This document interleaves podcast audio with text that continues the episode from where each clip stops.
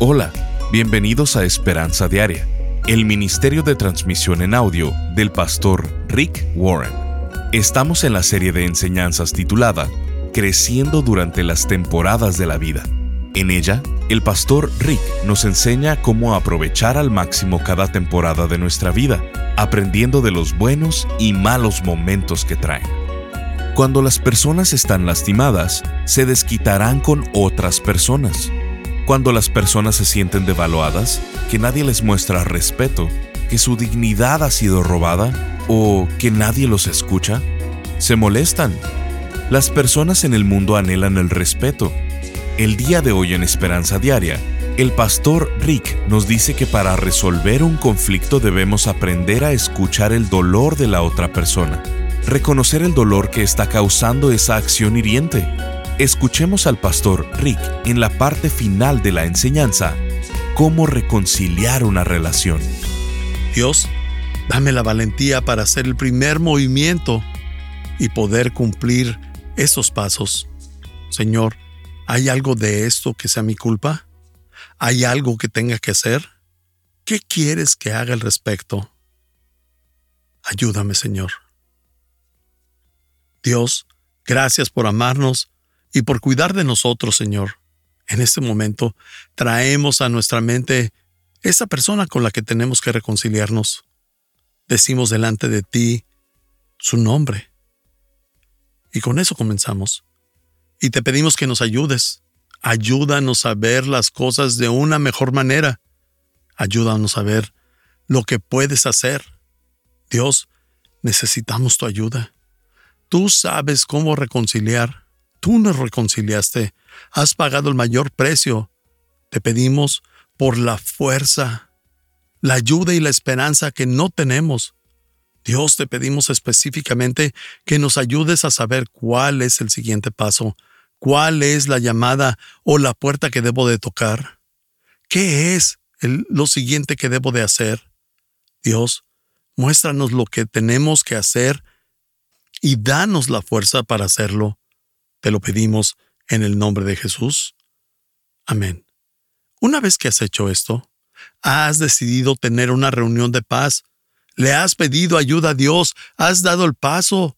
De hecho, están juntos, ambos están teniendo esta reunión de paz. Lo que suceda en esa reunión de paz es muy importante. Lo primero que sucede siempre es importante. Tienes que comenzar de la manera correcta. ¿Qué es lo primero que debes hacer cuando finalmente están juntos en esta reunión de paz? Y es nuestro punto cuatro. Número cuatro, comienzo confesando mi parte del conflicto. No comienzas con eh, otras cosas. Comienzas con humildad.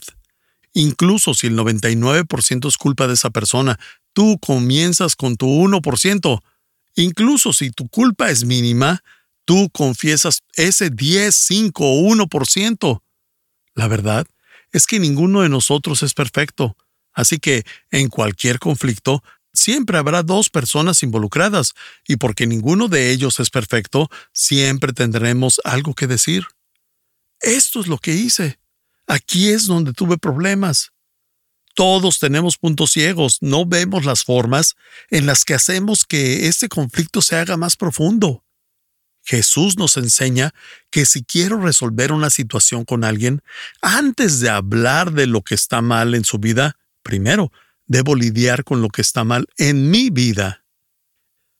Esa es la imagen que Jesús nos da. En Mateo 7, 3 y 5 nos dice, ¿y por qué te preocupas por la astilla en el ojo de tu amigo cuando tú tienes un tronco en el tuyo? ¿Cómo puedes pensar en decirle a tu amigo, déjame ayudarte a sacar la astilla de tu ojo, cuando tú no puedes ver más allá del tronco que está en tu propio ojo. Hipócrita, primero quita el tronco de tu ojo y después verás lo suficientemente bien para ocuparte de la astilla en el ojo de tu amigo. Primero, encárgate de lo que pasa en tu vida, lo que está en tu ojo. ¿De qué estoy hablando? Pueden ser cosas como decir, He sido demasiado irrealista y eso ha causado parte del conflicto. Puedo confesar eso, o confieso que no he sido sensible. No he pensado en ti, O tal vez he sido muy insensible en esta situación. Confieso que he sido malagradecido últimamente. Lamento mucho haberlo confesado hasta este punto. Confieso que he sido muy demandante. Mira lo que hay en tu vida y comienza confesando eso primero. La verdad es que toda relación puede funcionar cuando confesamos nuestra parte del conflicto. Hay esta idea, allá afuera, que dice que a veces las relaciones simplemente no pueden funcionar. De hecho, la excusa número uno para el divorcio, la razón que las personas se dan es simplemente somos incompatibles. No va a funcionar porque simplemente somos incompatibles. Eso es un mito. No existe tal cosa como dos personas que son incompatibles. Eso no es el problema. No es que seamos incompatibles. Es que siempre somos tercos, egoístas, egocéntricos, que solo nos enfocamos en nosotros mismos. No estoy dispuesto a decir, esta es mi parte, esto es lo que pasó y por eso pasó. Nos decimos a nosotros mismos, simplemente no iba a ser. La verdad es que simplemente no maduré. No maduré lo suficiente para decir que fui egoísta en esa situación, que no estaba dispuesto a admitir mi culpa. Lo que estoy diciendo es esto. Muchos más matrimonios mueren a causa de la inflexibilidad que de la infidelidad. Así que cuando estás resolviendo un conflicto, cuando por fin acuerdan reunirse, lo primero que debes de hacer es guiar la reunión con humildad. Proverbios 18:12 dice, a los honores los precede la humildad. Antes que Dios honre la relación, tienes que comenzar con humildad. Al hacer eso, haces las paces. Aquí les va algo que hace la paz en la vida de todos. Y son estas palabras. Lo siento, solo estaba pensando en mí. Solo di eso en una relación. Lo siento. La razón por lo que eso pasó es que estaba pensando solo en mí. Y todos podemos decir eso porque todos hemos tenido momentos en los cuales hemos pensado en nosotros mismos. Lo siento, solo estaba pensando en mí mismo. De hecho, eso es algo difícil de decir, así que vamos a practicarlo. Vamos, una, dos, lo siento, solo estaba pensando en mí mismo. Inténtalo, inténtalo decir esta semana. Guía la reunión con humildad y mira cómo Dios lo usa para comenzar a resolver el conflicto. La quinta habilidad que debes aprender para saber cómo restaurar una relación quebrantada es escucha su dolor. No escuches el problema o la situación, escucha el dolor que hay por debajo de su queja, su ira, de su problema. Les he dicho a mis hijos esto tantas veces que ya hasta es cliché para ellos. Personas lastimadas lastiman. Lo que quiero decir con esto es que las personas que están lastimando a otras personas son personas lastimadas. Las personas sanas no lastiman a otras personas. Las personas sanas no lastiman a otras personas. Son los lastimados quienes lastiman a otros.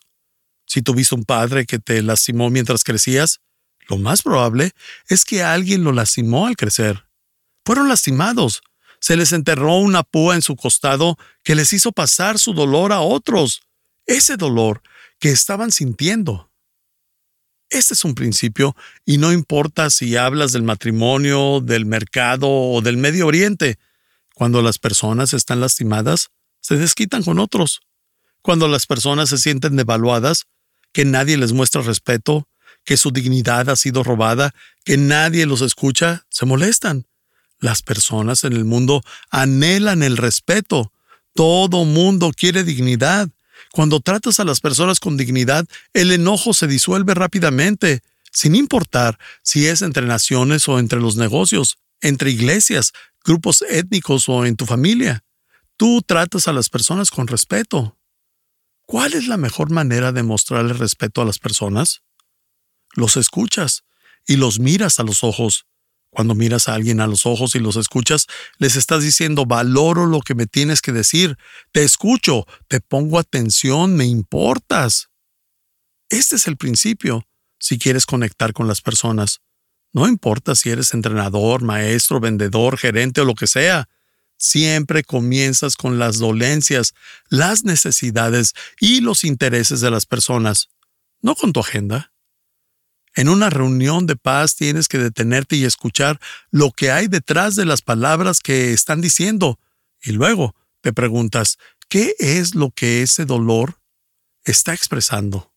Así que busca el dolor en su vida. Santiago 1.19 nos dice que hagamos esto. Todos ustedes deben de ser rápidos para escuchar, lentos para hablar y lentos para enojarse.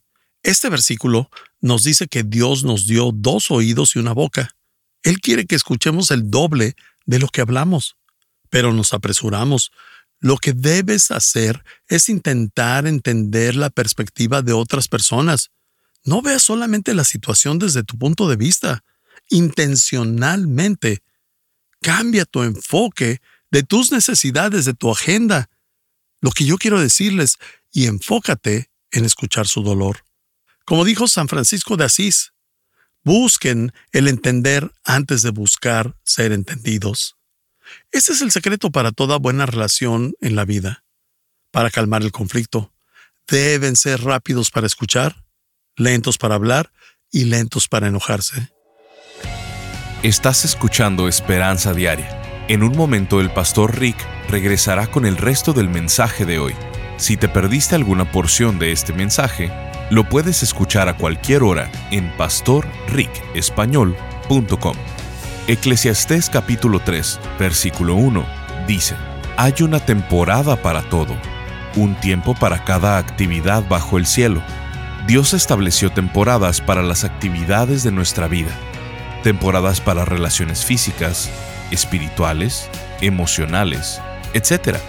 Temporadas como la temporada de la soledad, la temporada de la pérdida, la temporada de la paternidad, la temporada del estrés financiero y la temporada de la tentación.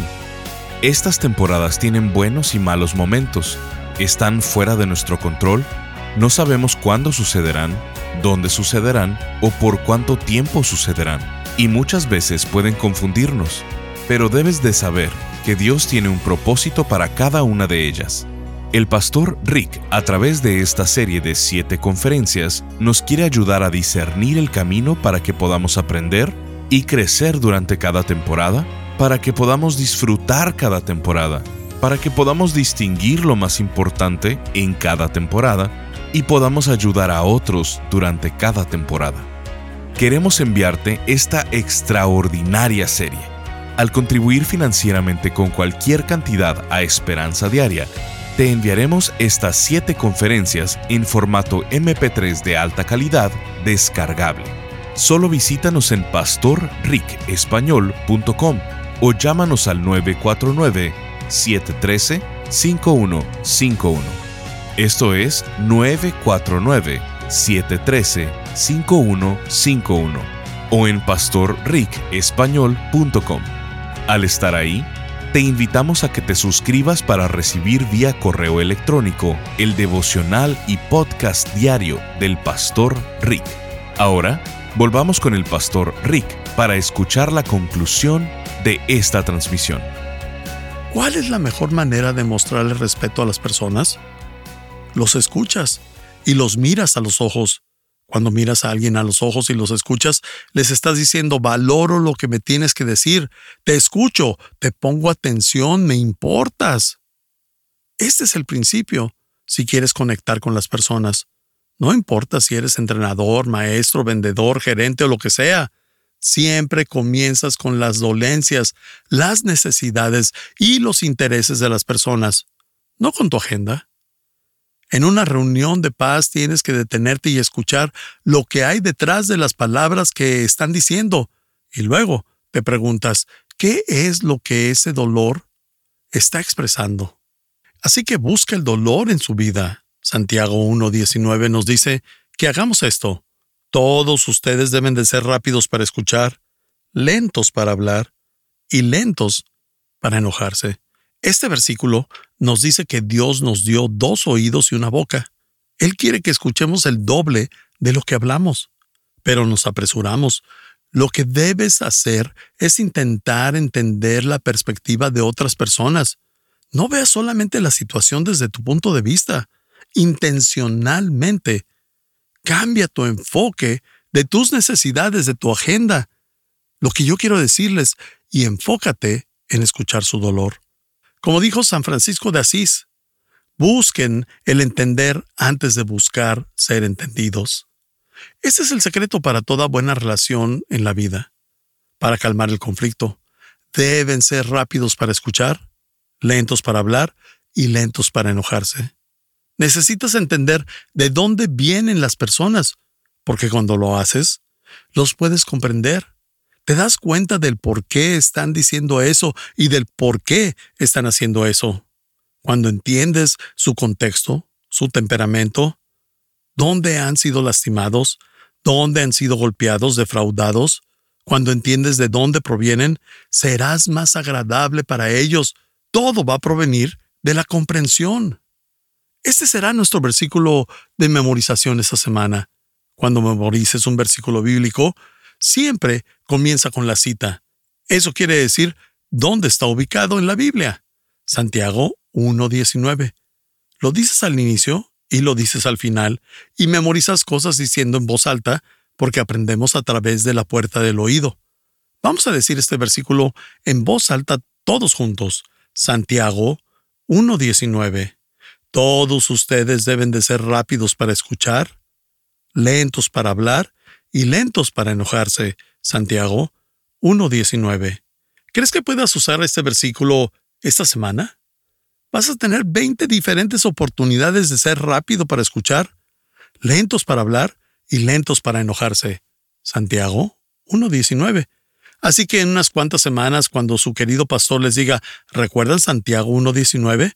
Ustedes van a responder, ser rápidos para escuchar, lentos para hablar y lentos para enojarse. Santiago 1.19. Para algunos de ustedes, este será el primer versículo bíblico que se aprendan de memoria, y es uno muy bueno para comenzar.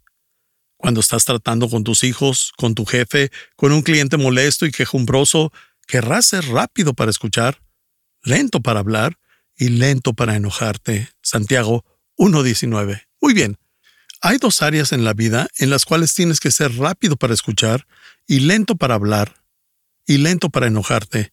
Y está en Romanos 15.2. Esta cita me gusta mucho en la versión amplificada en inglés, que dice, debemos de lidiar con la carga de ser considerados en las dudas y temores de otros las dudas y los temores de otros. Esas son dos áreas que tendemos a no ser rápidos para escuchar, ni eh, lentos para hablar, ni lentos para enojarnos. Las dudas y los temores de otros.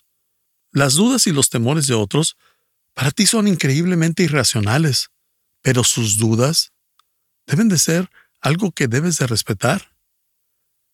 Piensas que tus dudas solamente son y tus temores solamente son legítimos y que los temores de las demás personas no lo son, son irrazonables.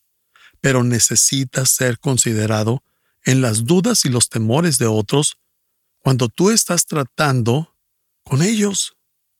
Esto es muy importante. Ok, número 6. El paso más difícil a restaurar una relación. Debes estar dispuesto absorber el dolor. Esa es la marca de madurez y es la parte más difícil de la reconciliación, estar dispuesto a absorber el dolor. Eso fue exactamente lo que Jesucristo hizo por ti y por mí. Él absorbió el dolor. Mientras yo peleaba con Dios diciendo, Dios, olvídalo, seré mi propio Dios. Jesucristo murió en una cruz y pagó por todos mis pecados. Él tomó la iniciativa. Yo no tomé la iniciativa para conocer a Dios, Dios tomó la iniciativa al enviarme a Jesucristo para hacer las paces entre Dios y yo.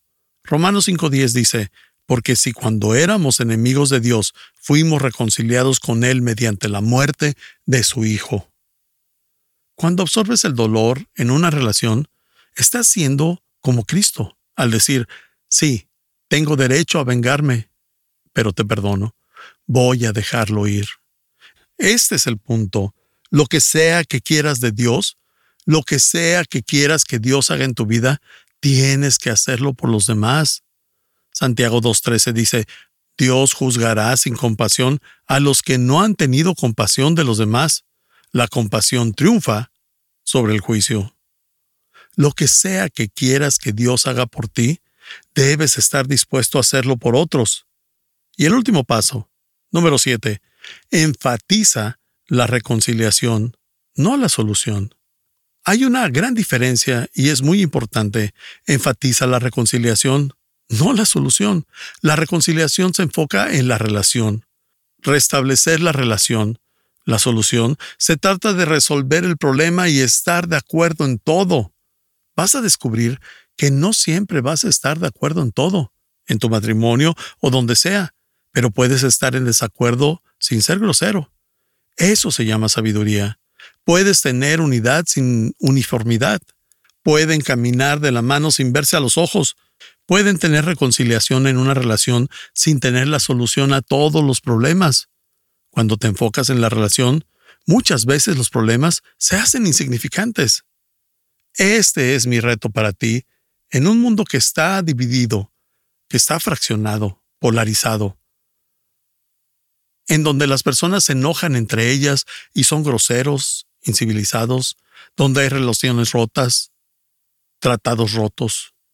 Y en un mundo roto, quebrantado, mi reto para ti el día de hoy es que te voy a pedir que te comprometas a ser un agente de reconciliación en nuestro mundo. El mundo desesperadamente necesita pacificadores. La Biblia dice en 2 Corintios 5, 18 y 20, Todo esto proviene de Dios, quien por medio de Cristo nos reconcilió consigo mismo y nos dio, a ti y a mí, y nos dio el ministerio de la reconciliación. Esto es, que en Cristo Dios estaba reconciliando al mundo consigo mismo, no tomándole en cuenta sus pecados y encargándonos a todos el mensaje de la reconciliación. Esas son las buenas noticias, que la guerra con Dios y con los demás se puede acabar Seguimos leyendo. Así que somos embajadores de Cristo, como si Dios los exhortara a ustedes por medio de nosotros. En nombre de Cristo, les rogamos que se reconcilien con Dios. Y Mateo 5.9 dice, Dichosos los que trabajan por la paz, porque serán llamados hijos de Dios. Yo quiero esa bendición para tu vida, quiero esa bendición en tu familia, quiero esa bendición en tu matrimonio, quiero esa bendición en tu vida. Quiero esa bendición en nuestra iglesia y en nuestra nación. Dichosos los que trabajan por la paz, porque serán llamados hijos de Dios. Tal vez nunca hayas hecho esto, las paces con Dios. Hoy es tu oportunidad. ¿Quisieras orar conmigo? Di esto en tu mente. Dios, ya no quiero estar en guerra contigo. El día de hoy humildemente me rindo ante ti. Tú eres Dios y yo no soy. Tú estás a cargo, no yo. Toma tú las decisiones. Gracias por enviar a tu Hijo Jesucristo a absorber el dolor por mí, para que pudiera reconciliarme contigo, para que fuera como si nunca hubiese pecado. Es asombroso que tú hagas esto cuando tú no me importabas. Tú cuidabas de mí. Así que el día de hoy, Jesucristo, abro mi corazón a ti y te digo que sí. Ni siquiera entiendo todo, pero solamente digo que sí. Quiero terminar la guerra. Quiero tener paz con Dios. Oro esto en el nombre de Jesús. Amén. Estás escuchando Esperanza Diaria. El pastor Rick regresará en un momento para cerrar la transmisión del día de hoy. Este mensaje lo recibimos por Instagram de Lilian de Venezuela. Estoy feliz cada día que escucho los audios y leo los devocionales. Me siento retada a ir por más y sobre todo puedo entender muchas cosas que no tenía claras Gracias por invertir en todo esto para que cada día podamos conocer este manual de la vida que nos dejó Jesús. Sintonízanos en el siguiente programa para seguir buscando nuestra esperanza diaria en la palabra de Dios. Este programa está patrocinado por el Ministerio de Esperanza Diaria y por tu generoso apoyo financiero.